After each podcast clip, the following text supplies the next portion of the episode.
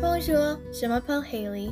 J'ai 13 ans et je suis en partie suédois du côté de ma mère. Je vais parler des crêpes suédois et où ils viennent dans ma famille.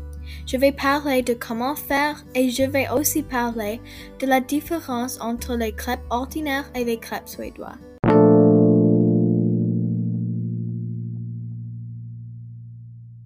Les crêpes suédois sont importants dans ma famille et de ma culture parce que ma mère fait beaucoup pour nous et on mange chaque fête pour déjeuner. Il existe de nombreuses façons de faire des crêpes, mais les crêpes suédoises ont été faites dans les temps anciens. Pour faire, tu as besoin des œufs, lait, farine, sucre blanc, sel et du beurre. Les crêpes ordinaires sont plus denses parce que plus de farine, moins d'œufs et pas de beurre. Mais les crêpes suédoises sont plus légères parce qu'ils utilisent moins de farine, plus d'œufs et de beurre.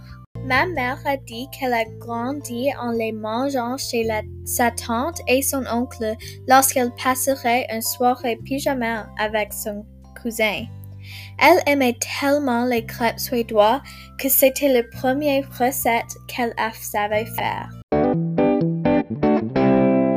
Merci d'avoir écouté mon balado. J'ai aimé faire de ce sujet parce que les crêpes suédois sont mon, nourriture préférée.